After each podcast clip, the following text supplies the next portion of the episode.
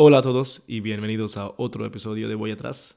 Hoy es un episodio un poco especial porque este episodio número 15 va a ser el último episodio de hecho de este podcast para esta temporada. Hemos venido muy lejos con todo lo que queríamos contar en este podcast, transmitir a la gente. Han llegado durante todos esos meses los mensajes, llamadas, comentarios, seguidores y cosas muy buenas a mi vida. Y por eso mismo les quería agradecer un montón esto no es un fin para nada, es un poco de pausa para el verano y también para estructurar un poco las ideas, los conceptos, la gente que queremos ver en los próximos episodios en la siguiente temporada. Así que no estaré publicando contenido, pero a la vez trabajando en preparar algo muy interesante para la siguiente temporada. Y también en otros proyectos muy chulos que estamos creando de momento. Y tengo muchas ganas de poder compartir esto muy pronto con vosotros. Así que muchas gracias de nuevo para acompañarnos en este viaje que ha sido tan bonito.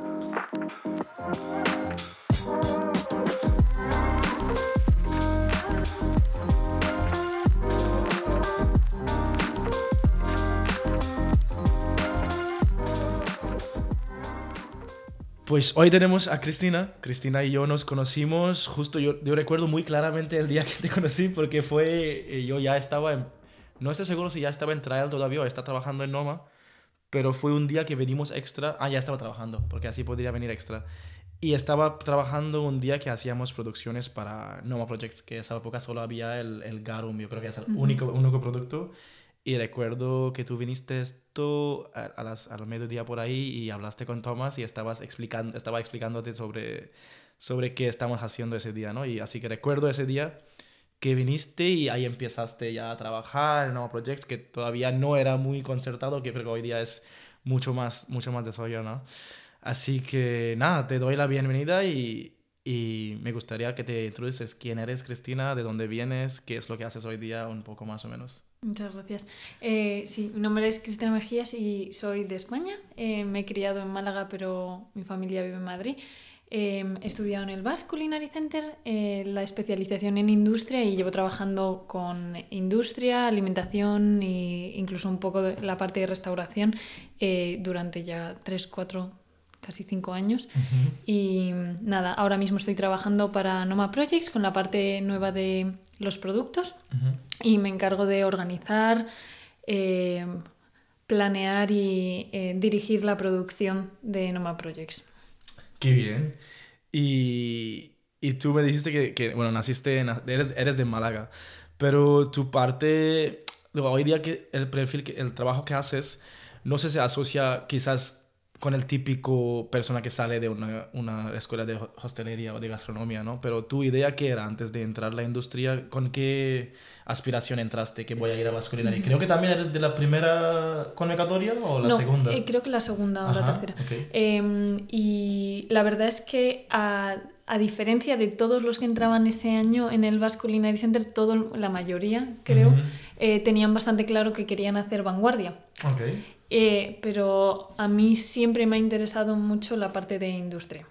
Me gusta mucho toda la parte de biología y demás y la verdad es que esa era, bueno, de hecho el segundo año después de hacer el primer año en el BASC decidí meterme a una, una segunda carrera en ciencias ambientales porque oh, echaba mucho de menos toda la parte más eh, científica, ¿no? Por así decirlo. Entonces, eh, sí, me interesaba mucho toda la parte de gran producción y de diseño de producto y meterte un poco, entender un poco mejor em, cómo funcionan eh, los distintos ingredientes a nivel, a, nivel molecular, ¿no? Y entender un poco más, em, sí, qué se puede hacer y qué... Y bueno, la parte de fermentación, que es luego con lo que más he trabajado, eh, la, la parte de microbiología me encanta, me parece súper interesante. Pero ¿cómo, ¿cómo te enteras? A ver, si, si yo como un, no sé, un, un, mayonesa, ¿no? En el supermercado, tampoco veo, pienso tanto que hay atrás, que hay un proceso atrás. Tú es por solo educación tu académica que sabías que te interesa la parte molecular y la química y la, no sé, fisioquímica y tal, o, o tienes vínculo familiar o sabes algo que hay detrás de industria. No, siempre, eh, siempre se me daba muy bien la parte de biología y era algo que me parecía súper interesante entender cómo eh, cómo los procesos funcionan y creo que una vez que entiendes cómo funciona algo, eh, te ayuda a, a usarlo o a eh, experimentar con ello de una forma mucho más profunda. Sí, a ver qué bien. Y entonces, ¿cómo fue tu, si, si hay gente que quizás está escuchando, ¿no? Y quieren ser, quieren saber qué tipo de formación hay de una persona como tú que también sepa de cocina, que también sepa de vanguardia, como dijiste, eh, pero lo mínimo y también especializar en, en ese, ese, ámbito, ¿no? ¿cómo, ¿cómo, definirías tu curso de esa? Porque yo tampoco trabajando en vasculinaria y no sé mucho de cómo van los cursos, cómo hay la...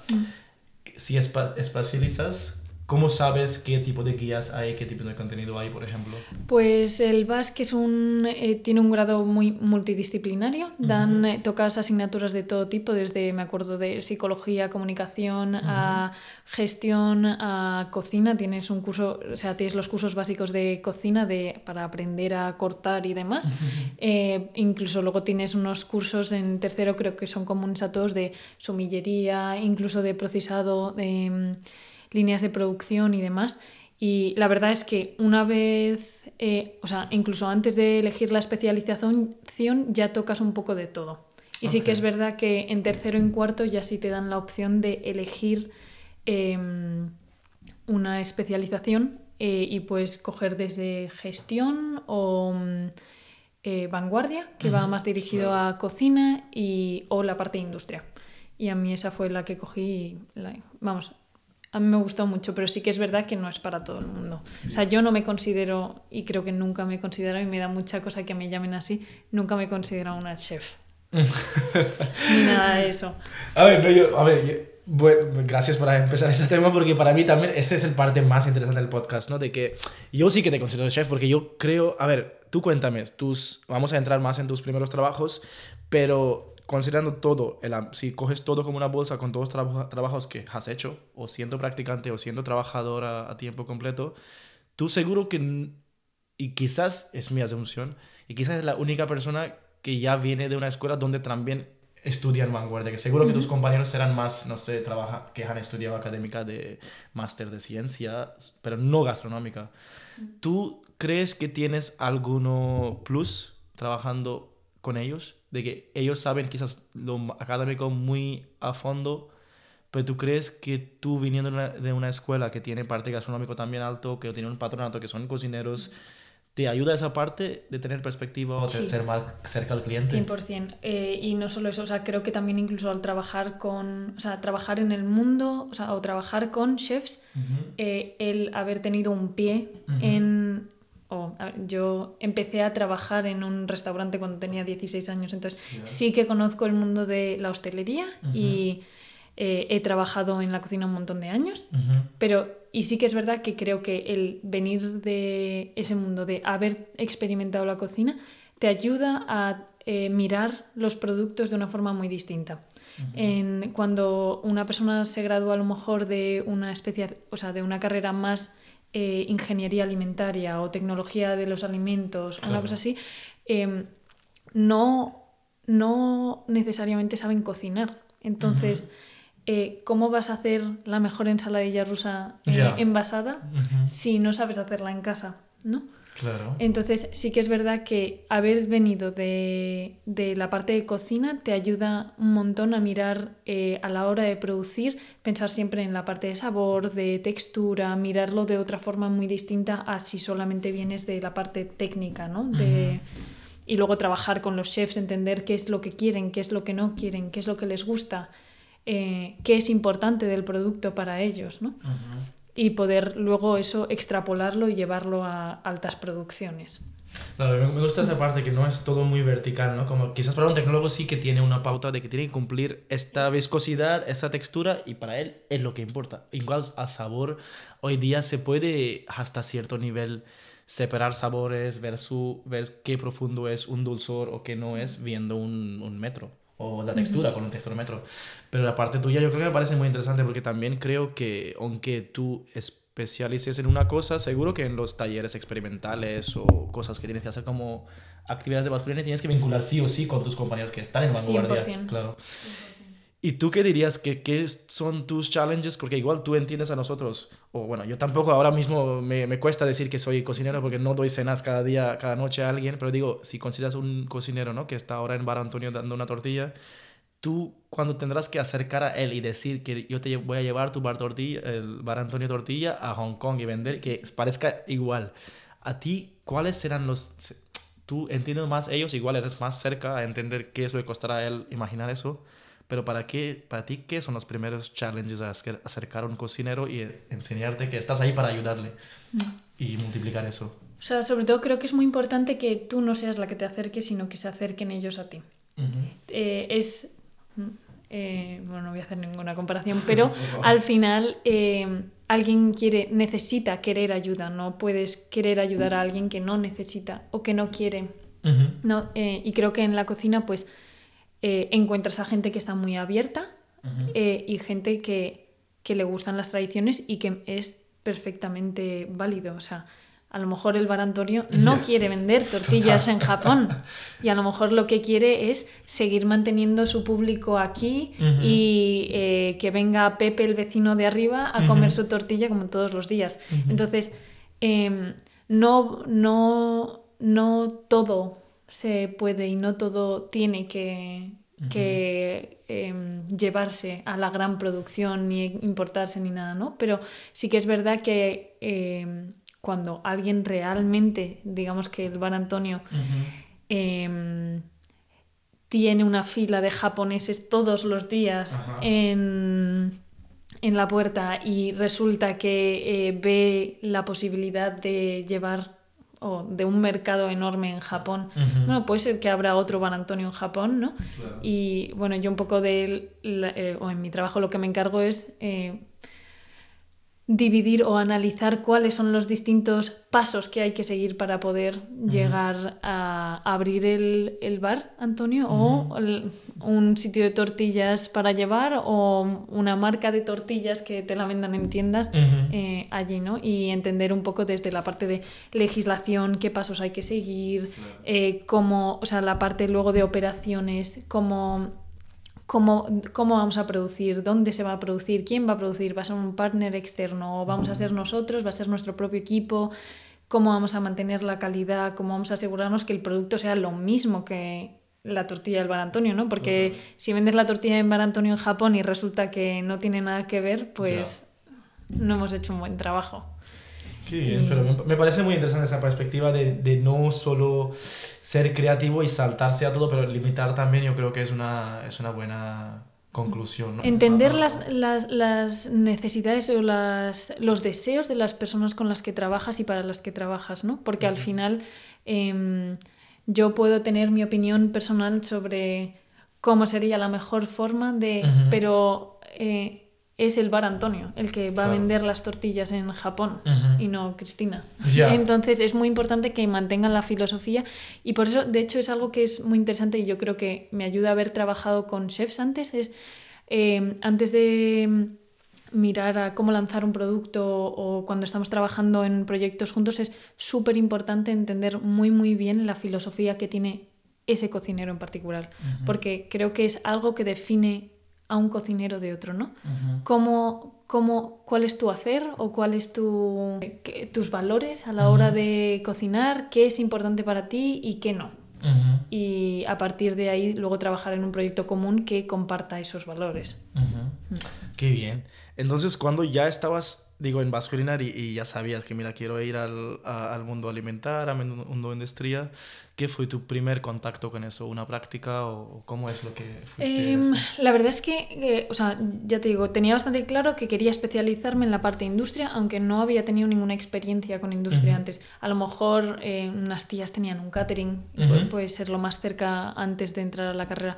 Eh, mi primer contacto ya con industria fue en tercero, eh, hice las no, en cuarto, hice el TFG con eh, Meyers y con bueno, una empresa de vinagres y luego hice varios proyectos con Meyers Madhus y luego pues estaba en, estábamos en un edificio muy grande donde también estaba el catering y había muchísimas cosas em, pasando, entonces bueno, pues observas todo lo que lo que hay y bueno, ah, yo me di cuenta que creo que es algo que es muy importante en la vida, ¿no?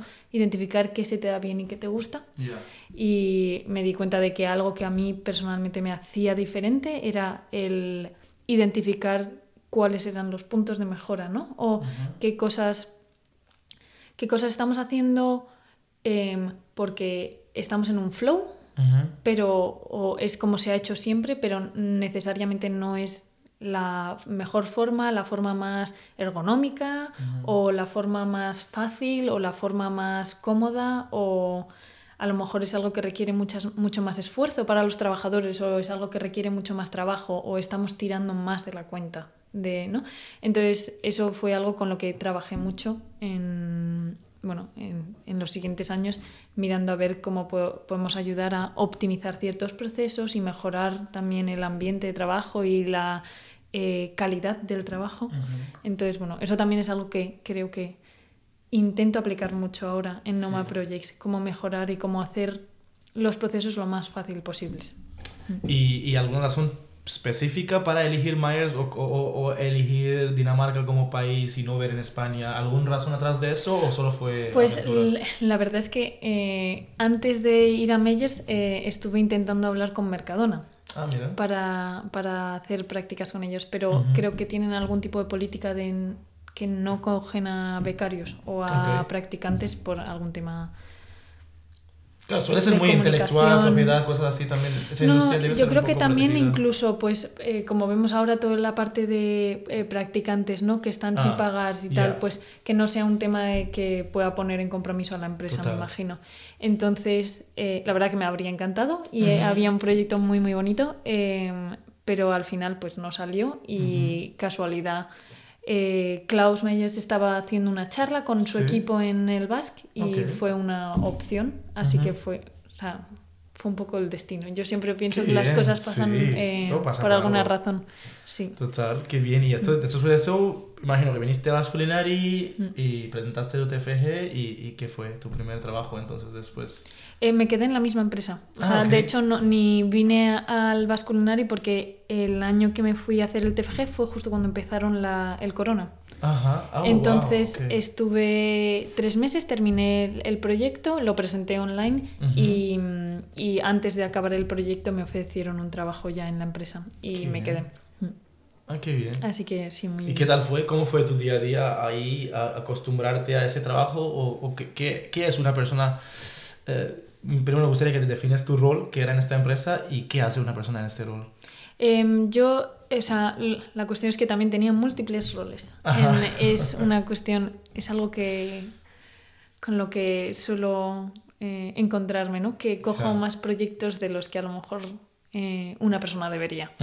Pero em, empecé pues en la parte de los vinagres, eh, que trabajaba como part-time para los vinagres y el, el, proyecto de los vinagres era un poco distinto porque era, era una empresa de una persona que llevaba muchísimos años trabajando en esa empresa y esa persona murió ah. repentinamente. Entonces la empresa se cerró y, em, y buscaban a alguien que pudiera volver a poner en marcha la empresa. Y entonces ahí fue cuando yo y mi compañero em, entramos y estuvimos bueno, yo estuve trabajando en esa empresa casi dos años y medio.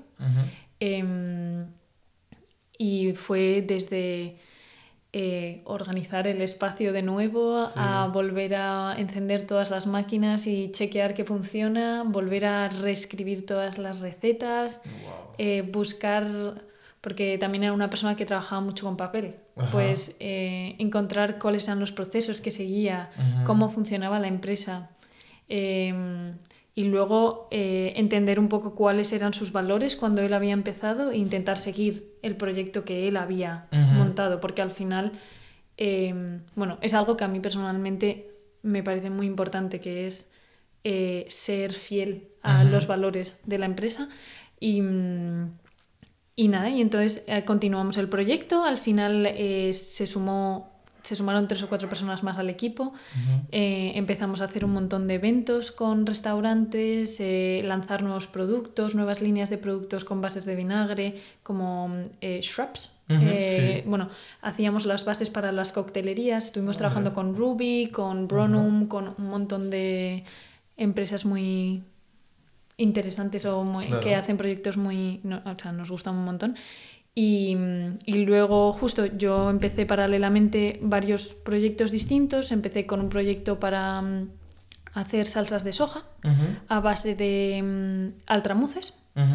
Em, y después ese proyecto al final no salió. Bueno, pues por temas de COVID al final eh, muchísimos proyectos de I+.D. se cerraron. Eh, luego empecé otro proyecto I+.D. con temas de... Em, bueno, este fue un, proyecto que de hecho fui cofundadora de la empresa, se llama ahora Matter. Y es una empresa que se dedica ahora a hacer em, plant-based eh, alternatives. ¿no? Eh, ahora mismo han lanzado un producto el año pasado, creo que fue, que es como una especie de hamburguesa vegana. Y yo me encargué de toda la parte de, desarrollo de producto y de la patente y de todo. Entonces, uno método de... Y ese proyecto fue muy interesante porque empezó en... O sea, la razón por la que nos juntamos y empezamos el proyecto fue para ver cómo cómo podemos em, utilizar side streams que ya están disponibles em, para generar un producto con un valor mayor. Vale. Y, la verdad que al final, bueno, es un proyecto del que un producto del que estoy muy orgullosa, porque la verdad que creo que el resultado y el equipo ha continuado con el producto y el concepto y, y bueno, mirando a ver a dónde llega. Qué guay. Y entonces, después de todo ese de, de Meyers, ¿entraste en Nova Projects o había un fase en después? No, estuve, o sea, Meyers también pasó por un, un momento en el que le, Meyers y Louis Mose estaban merged, estaban unidas y luego se separaron y luego eh, Klaus compró una parte de la empresa. Entonces fueron como, o sea, fui moviendo un poco, seguía en el mismo proyecto, luego cambié de proyecto a, o sea, hice una parte con Meyers las cantinas, luego hice un, proyecto con Klaus y otros inversores que eran Mater, que era completamente independiente y estuve ya un año luego, un año, sí, un poco más de un año con Mater y después de Matter ya eh, empecé en Noma Projects. Okay. ¿Y eso cómo fue? ¿Por qué te lanzaste a Noma Projects o cómo entraste? ¿Que hay, hay una necesidad o qué sabías en ese momento? Em, eh, la verdad es que em, al final me fui de Matter pues por un tema de visión del proyecto. De a lo mejor ya no coincidía con exactamente con lo que era, o sea, lo que era mi idea.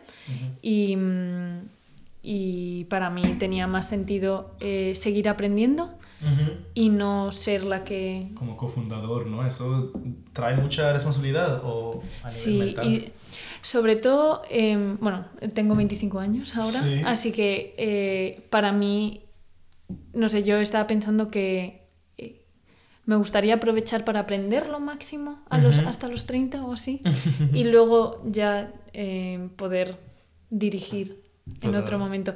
Pero em, en la empresa en Matere, o sea, lo que me encontré es que llegué a un punto en el que no estaba yo aprendiendo, ni yo estaba experimentando, ni sino que había entrado en un círculo de operaciones, de gestionar, gestionar y gestionar, en la que a lo mejor que no era lo que más me interesaba en ese momento, ¿no?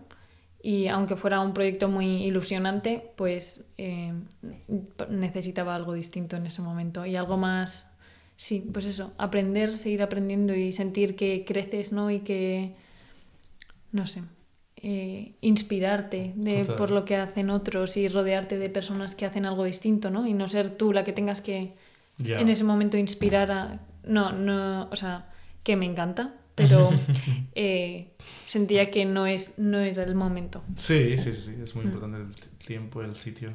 ¿Y entonces de ahí aplicaste a Nova Projects? Eh, sí, bueno, de hecho em, fue un poco un mezcla, ¿no? Porque alguien de Noma fue la persona que me incitó, porque yo en principio no quería ni tenía ninguna razón para... para... ¿Y tú ya habías estado en Noma antes? Sí, estuve en Noma de prácticas en 2019 en en las prácticas de tercero y estuve cinco meses en el laboratorio. Y la verdad que me encantó y para mí fue una, una experiencia que fue life changing. Para mí fue un antes y un después de en cómo veía y fue súper inspirador y recuperar un montón de eh, motivaciones y de qué y eh, volver a replantearme qué quería hacer a largo plazo ¿no? y cuál era mi misión, qué quería... bueno, y la verdad que para mí fue un sitio que record... vamos, y que tengo un, recuerdo de ese año súper bueno. Y también por eso fue una de las razones de luego volver a aplicar, ¿no? Eh, porque para mí había sido un sitio tan inspirador y tan em, eh, un sitio en el que te hacen eh, challenge your ideas, ¿no? Eh, que era algo que necesitaba en ese momento. Y mm, apliqué y la verdad es que yo seguía trabajando y no tenía ninguna, ninguna intención de que me llamaran ni de nada. Y nada, y luego estuvimos tres, cuatro meses em, hablando y viendo qué iba a ser Noma Projects y entendiendo mejor qué era lo que necesitaban. y, y, luego en enero tuve que tomar la decisión, como seis meses después de aplicar, de si iba o si no. Y, y, nada, y bueno, me arriesgué yo creo que en ese momento y, y fui a Projects. Y la verdad que me acuerdo el primer día que, que nos conocimos, que pensé en plan que había muchísimo trabajo que hacer. y desde entonces, bueno, pues con eso. Sí, y entonces de ahí a, a, lo que haces ahora, ¿no? Me gustaría, sin, sin, entrar mucho en cosas que seguro que hay cosas que no puedes compartir sobre el proyecto, pero ¿qué dirías tú que, que dónde sitúas tú en Nova Projects y, y veniendo de Noma, que ya es un proyecto, ya lleva 20 años en, y ya tiene fama y todo, pero crear y y podrían fácilmente seguir a lo que estaban haciendo, pero han atrevido a entrar a un mercado totalmente nuevo. ¿Dónde ves la posición de Nova Projects? En el, en, o tu trabajo más o menos, no en Nova Projects como marca, pero tu trabajo, lo que estás haciendo hoy día, um, ¿qué es lo que haces? Quizás hay gente que no sabe, nosotros quizás todos sabemos que son productos disponibles hoy día, pero ¿qué es lo que hacéis más o menos? Eh, Noma Projects es, bueno, es una empresa que, como bien dice, sale del restaurante y la idea es un poco Em, en el restaurante yo creo que algo que a mí me parece muy inspirador es em, eh, la parte de los ingredientes que usan para cocinar, ¿no? Me da la sensación de que es un restaurante en el que no se usa tanta sal directamente, no, no, se echa sal al final a cada producto, pero en cambio se utilizan un montón de condimentos que ayudan a em, aumentar o la complejidad, la, el sabor, em, la percepción de los distintos ingredientes. ¿no? Y Noma Projects lo que intenta es acercar y compartir todos estos ingredientes que son los que usan los eh, chefs en el restaurante eh, con el resto del mundo para que bueno, el gol era un poco eh, intentar, eh, o es algo que intentamos, promover que la gente coma más verduras también, que coma una dieta más variada. Y intentamos o creemos que nuestros ingredientes pueden ayudar a, hacer que platos que a lo mejor eh, no son tan interesantes puedan ser mucho más deliciosos, ¿no? O mucho más interesantes para familias, para niños y para gente que a lo mejor no le gusta tanto las verduras, pero que puede ayudarte a obtener ese sabor, pues, umami, un poco, eh, no sabor a carne, pero... Eh... Sí, como rellenar este gap, ¿no? Que hay entre... Que la imagen yo creo que igual en Europa es la imagen de, mm. de comida vegetariana ser lo más aburrido, lo sí, exactamente. Quizás yo no tengo esa imagen porque en India ya comía 20 años verduras, pero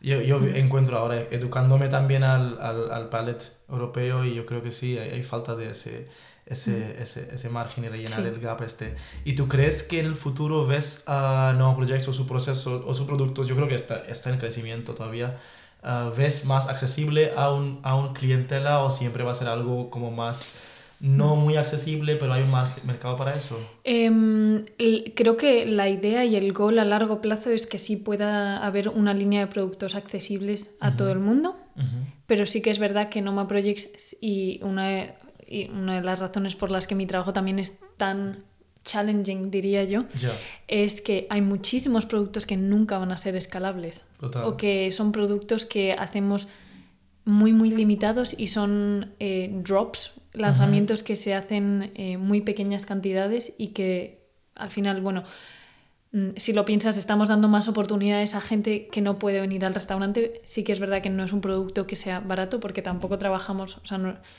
intentamos trabajar con em, granjeros que crían, no sé, las setas, por ejemplo. Las setas, Las rosas no vienen. No, es, algo que recogemos a mano. Sí, eh, pues eh, bueno, este año van a venir distintos productos que van a ser eh, productos que bueno que nunca van a ser capaces de ser escalable a nivel retail o algo así, pero que creemos que bueno que pueden ayudar a la gente a inspirar, incluso a hacerlo en casa. Sí. Em, o a o a buscar productos parecidos o a bueno, aunque no tenga, sea todos los días, pero bueno, eh, al final con Noma Projects también es un poco inspirar a la gente a pensar un poco distinto, pues cuando vas a Noma ves un, o sea, creo que el menú, eh, la experiencia que tienes de comida es si no has estado antes, es muy, muy distinta a, cualquier cena que hayas podido tener en cualquier otro restaurante, ¿no? Por todo el tema de sabores, los sabores son muy distintos, un montón de plantas, tú lo sabes mejor que yo. Em, y creo que Noma Projects también quiere eh, inspirar a que la gente em, mire a su alrededor y eh, consuma de una forma distinta y eh, mire a la naturaleza también y, bueno, no sé. Bueno, quiero pensar que inspiraremos a mucha gente a comer mejor y, y que los que compren los productos, bueno, pues que, que, estará, que pensarán que, no sé, incluso una carbonara o lo que sea, que va a saber mejor si usan, si usan nuestros productos, ¿no? Sí, yo creo que esta es, es, es justo porque quería preguntar, porque también si alguien ve de fuera se puede ver que es muy elitist, que está hecho para un pequeño mercado, pero me gusta la idea que dijiste de que igual si alguien está haciendo la boloñesa con el mushroom garum y no con lo que estoy acostumbrado, igual empieza un hábito y los hábitos normalmente igual hay otra empresa que tiene capacidad de hacerlo retail y llegas a hacer. Y, y Noma yo creo que es, es, bueno que también me... Es que estaba otro día leyendo el otro nuevo libro, ¿no? Que justo estuve viajando a Alemania y eh, alguien tenía ese libro y, y me pasó y... Y es, una, es, un, es un step grande, yo creo, de compartir tantas cosas internas o el, con el libro de fermentación y dar acceso a la gente. Yo creo que es lo que necesitamos al final hoy día porque es un problema que no es pequeña, es un problema gigante de alimentar a tanta gente que cada día somos somos más y, me parece muy interesante. Según, eh, siguiendo eso, quería preguntarte, porque yo sé que recién has estado en Japón, con, también con Noma, que está ahí con su equipo, quería preguntarte, porque antes hablaste, ¿no? De que cómo tienes que acercar y entender la filosofía de la gente, de los proyectos y no proponer tus ideas y tus valores encima de lo suyo. Recuerdo esta charla cuando estaba, estaba preparando Noma irse a Japón cuando estuve ahí. Recuerdo Thomas que iba a visitar ahí y volvía y me decía que cuando íbamos a Japón tendríamos que prepararnos a aceptar y ser abiertos a entender a ellos y no tener ese choque cultural de no proponer lo que estamos acostumbrados o los valores de la cocina o cómo compartamos en la cocina con ellos. Y de eso, ¿qué traes tú en tu, en tu viaje de vuelta ahora? Bueno, creo que bueno, el viaje ha sido increíble, em, pero es lo que dices tú, es ir con una mente abierta a escuchar y a no juzgar, ¿no? Y a entender por qué hacen y cómo hacen lo que hacen. y nada, la verdad es que muy inspirado, es una cultura súper distinta con una, un mindset completamente diferente. ¿no? Em, las, las, empresas están motivadas por otras razones, no, no necesariamente económicas, sino más con, continuación de, del trabajo que han hecho tus ancestors, ¿no? En plan, o... Em, y luego la parte de innovación es muy, muy interesante cómo está percibida porque Japón, bueno, pues tiene una combinación entre, eh, o la percibimos como muy avanzada, pero al mismo tiempo muy tradicional en, en, su, en su forma de interactuar con las, entre personas, ¿no? Eso, súper respetuosos, son... Y, ya te digo, en cuanto a la parte de innovación y ver los productos y cómo trabajan los distintos eh, productores con los que hemos estado trabajando, muy, muy, muy interesante muy interesante y muy, muy inspirador. Eh, ya te digo, pues, no sé, eh, nos contaba, pues, un señor que, por ejemplo, había, o sea, una familia que hacía saque, que ahora, por lo visto, les han dado el premio al peor saque del mundo. Oh, wow, eso existe. Fuimos a verles, sí, que es una empresa de saque con la que trabajamos, pero em, les han considerado el peor saque del mundo eh, porque no producen saque de la misma forma que todo el mundo, ¿no? Y los sabores no son los mismos. Eh, eh, trabajan un poco pues con una filosofía, digamos, como de vino natural, pero aplicándolo un poco al saque, ¿no? Y también como challenging la idea de el eh, polishing, el rice, ¿no? Como se dice en español. Bueno, es cuando se le quita la, la capa de fuera, se lima, ¿no? Por así decirlo, el, arroz. Y bueno, en Japón, pues para producir sake tienes que limar o tradicionalmente se lima el, arroz muchísimo y, se tira un montón de cantidad de arroz, ¿no? Porque solamente se usa eh, la parte del centro, que es lo que es ah, más puro en em, amilasas ¿no? y starches. Em, y en cambio en esta empresa en particular, pues ya te digo, tenían un, un saque que estaba hecho con brown rice, con arroz eh, marrón, que es algo que es súper, súper, súper eh, distinto y súper... Em, un cambio muy grande para, para ellos, ¿no? Y bueno, pues creo que a este, al de el arroz de marrón, les dieron el premio al peor saque. ¿Y es por el, eh, es por el perfil de sabores o es más complicado el, el fermento de, em, romper la...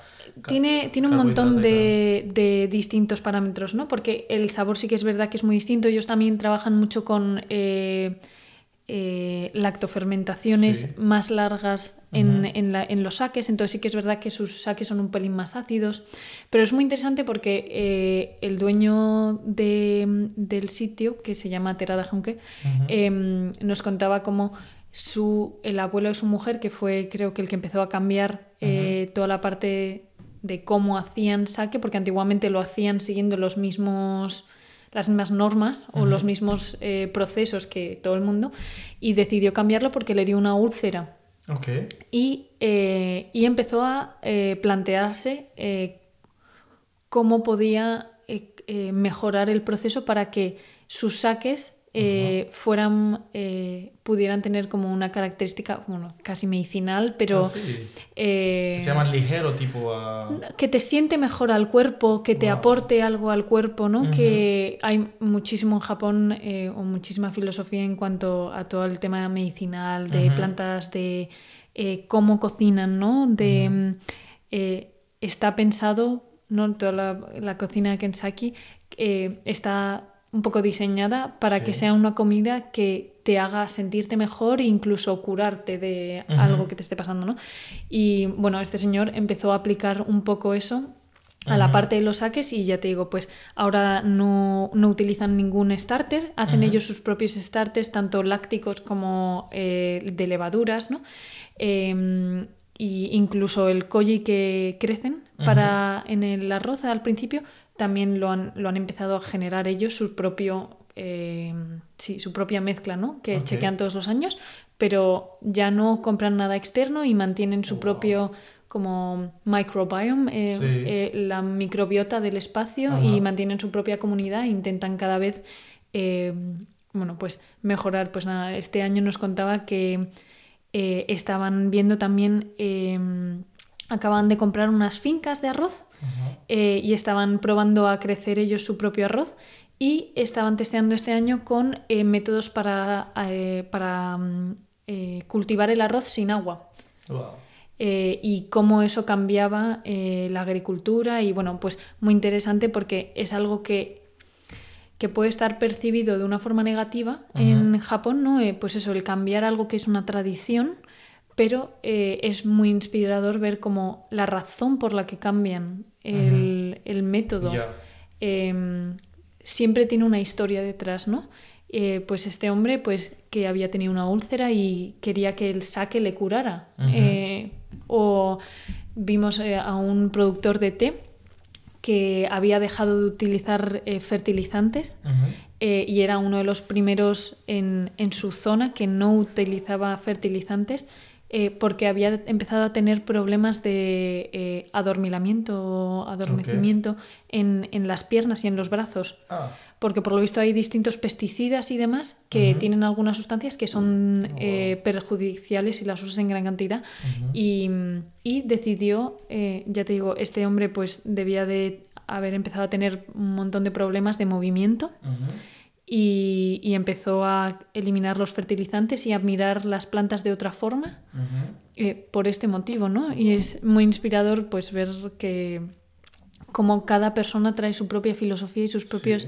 Este, el de los test era muy, muy gracioso porque eh, a partir de lo de, de, su enfermedad empezó a practicar aikido, que es un arte marcial, y empezó a aplicar los principios del aikido a cómo él veía que una planta tenía que crecer. Entonces, bueno, es, es, algo que bueno, nosotros no entendemos ni, ni, ni, de cerca, pero eh, muy inspirador ver cómo eh, y cómo a pesar de lo que pueda pensar la comunidad y que hay muchísima presión social, eh, deciden cambiar y deciden ser, ¿cómo se dice? Em, stay up to their values, ¿no? En plan...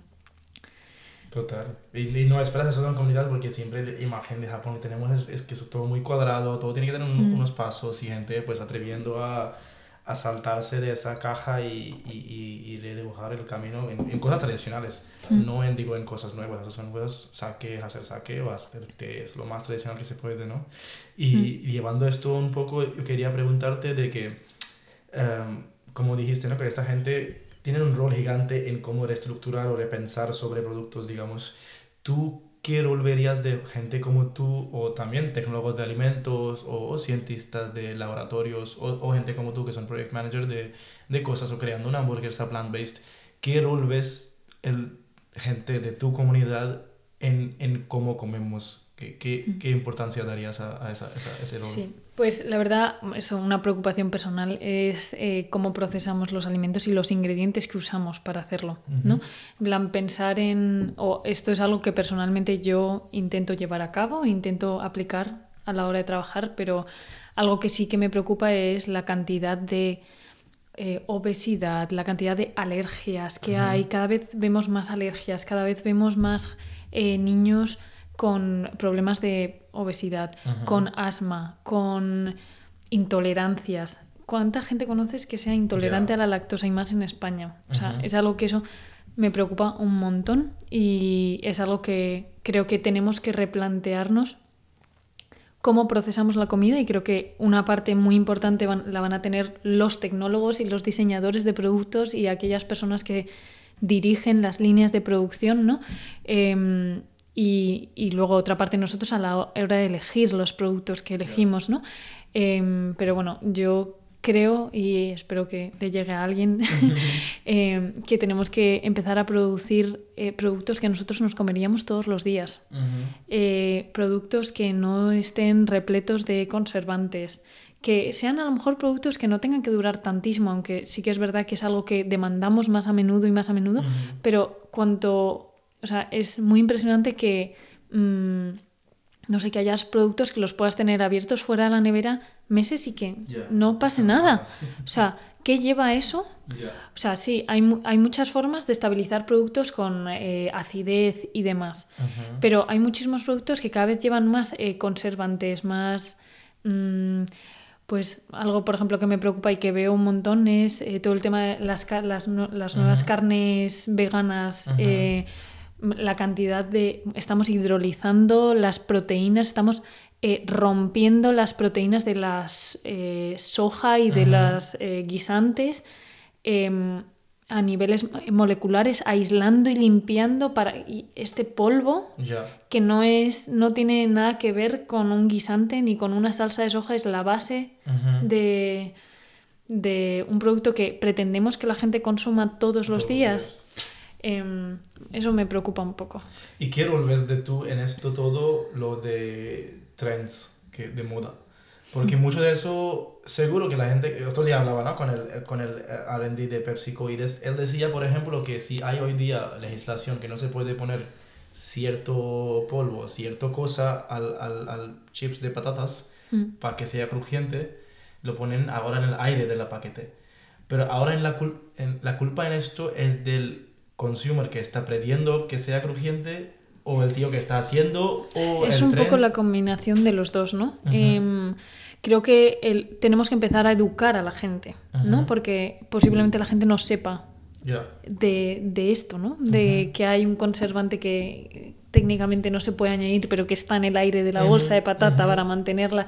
Pues sí, queremos patatas fritas que sean crujientes, sí, pero a lo mejor esas patatas fritas eh, si en vez de darles un shelf life de un año, le damos un shelf life de seis meses, eh, podemos reducir la cantidad de este componente que tenemos. Bueno, hay, creo que es una conversación eh, mucho más amplia ¿no? y mucho más compleja, pero sí que es verdad que, bueno, espero que empiecen a aparecer marcas ¿no? que te expliquen, porque creo que a lo mejor simplemente tenemos que explicar, ¿no? Pues estas patatas no son tan crujientes porque no llevan todos estos químicos. Y, no sé, bueno, creo que es un tema súper, o sea, que es una conversación muy, muy grande y, y, creo que todos tenemos, podemos aportar algo a ella, ¿no? Y podemos, pues desde la parte de consumidores, intentar educarnos nosotros, intentar informarnos y elegir mejor y elegir... Yo algo que como a nivel de consumidor intento hacer es siempre intentar consumir productos pues que sean un poco menos procesados o que intentar mirar las etiquetas de los productos, ver las los ingredientes que, que, tienen, ¿no? Yo siempre digo, si entiendes los ingredientes que tienen, entonces significa que tú lo podrías hacer en casa, ¿no? Si tiene un listado de ingredientes que no entiendes la mitad de lo que pone, bueno, pues a lo mejor bueno, es un red flag, ¿no? No digo que en todos los casos, pero es una buena forma de, pues no, no podemos eh, eh, esperar que todo el mundo se aprenda qué es cada cosa, pero si lo entiendes, bueno, pues a lo mejor no, no lleva casi nada, ¿no? pero bueno, es, es un tema súper complejo, ¿no? Pero creo eso, que tenemos una labor tanto como consumidor como como productor a trabajar en mejorar la calidad de los productos y ya te digo, hacer que, nos, que los productos que hagamos sean productos que se puedan consumir todos los días, ¿no? Y que, que digas, bueno, pues es que se lo daría a mi hijo y no me importaría que mi hijo comiera esto tres, cuatro veces por semana, ¿no? Y creo que en ese sentido, bueno, pues incluso reducir el tema, todo el tema de los azúcares en eh, alimentos para niños, que no añadir sabores a vainilla. Estamos acostumbrando nuestros palettes, ¿no? Eh, nuestro, eh, a un montón de sabores artificiales. No estamos contentos con, pues, qué fácil es darle a un niño un yogur natural con una cucharada de mermelada, una compota que hagas en casa. pero en cambio ahora veo a mi hermano pequeño no me voy a meter en los problemas de mi casa, pero eh, veo a mi hermano pequeño añadiéndole al yogur de fresa que ya es dulce una cucharada de azúcar.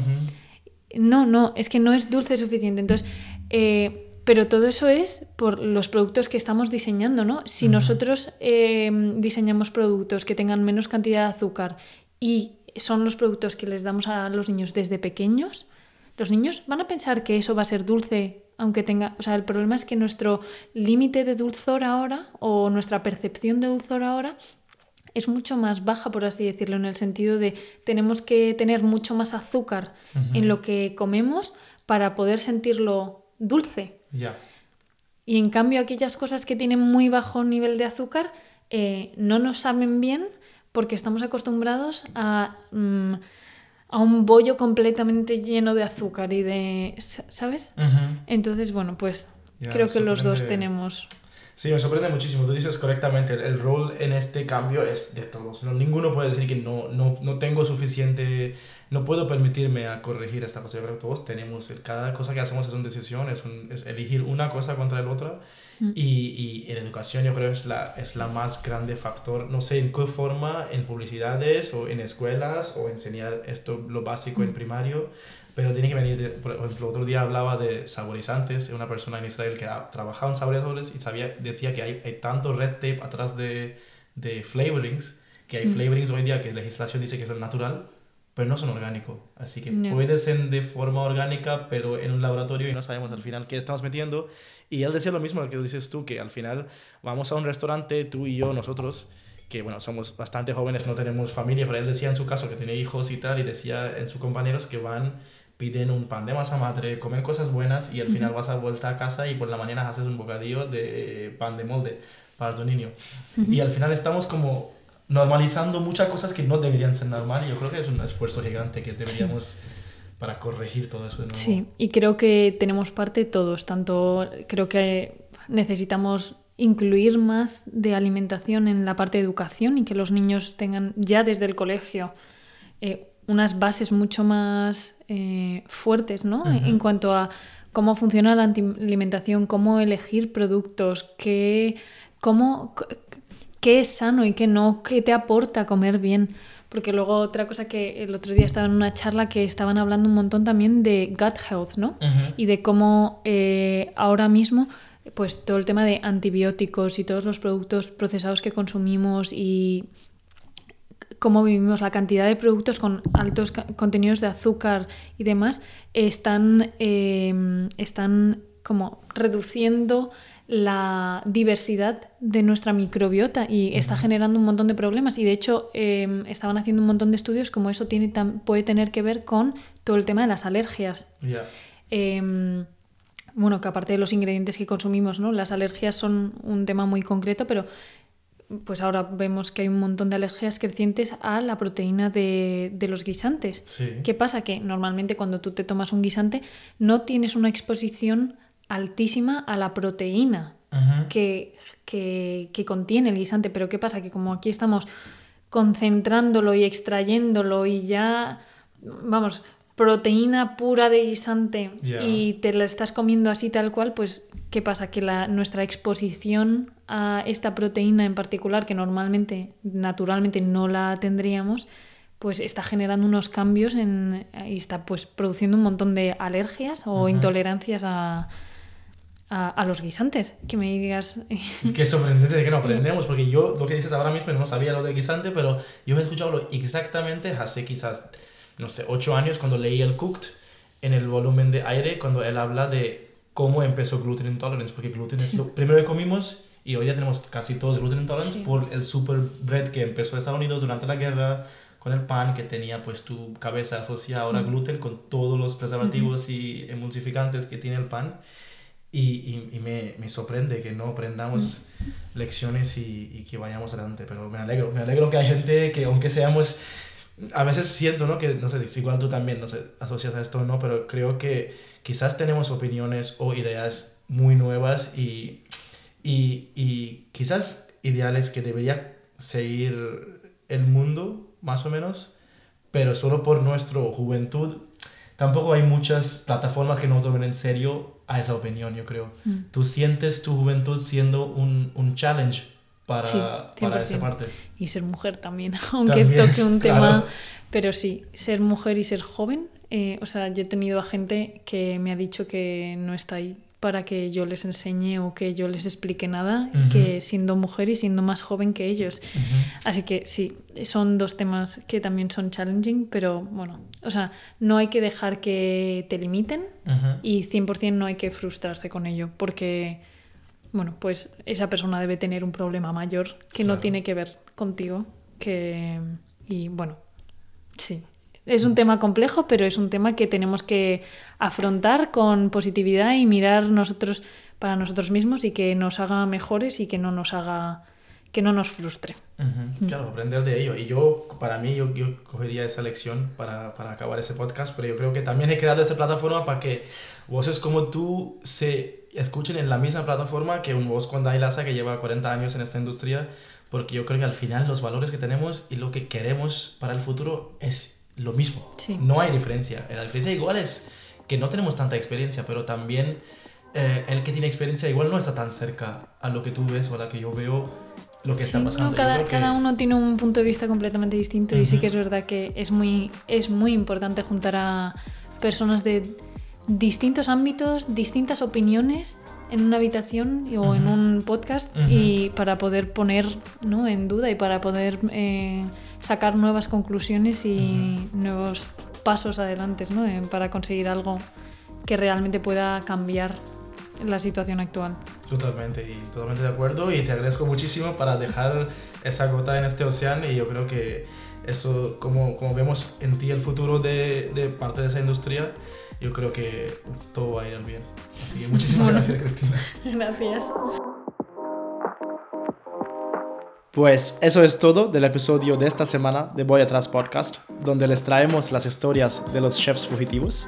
Si les gusta escuchar esas entrevistas, les recomiendo suscribirse al canal para no perder ninguno de estos episodios.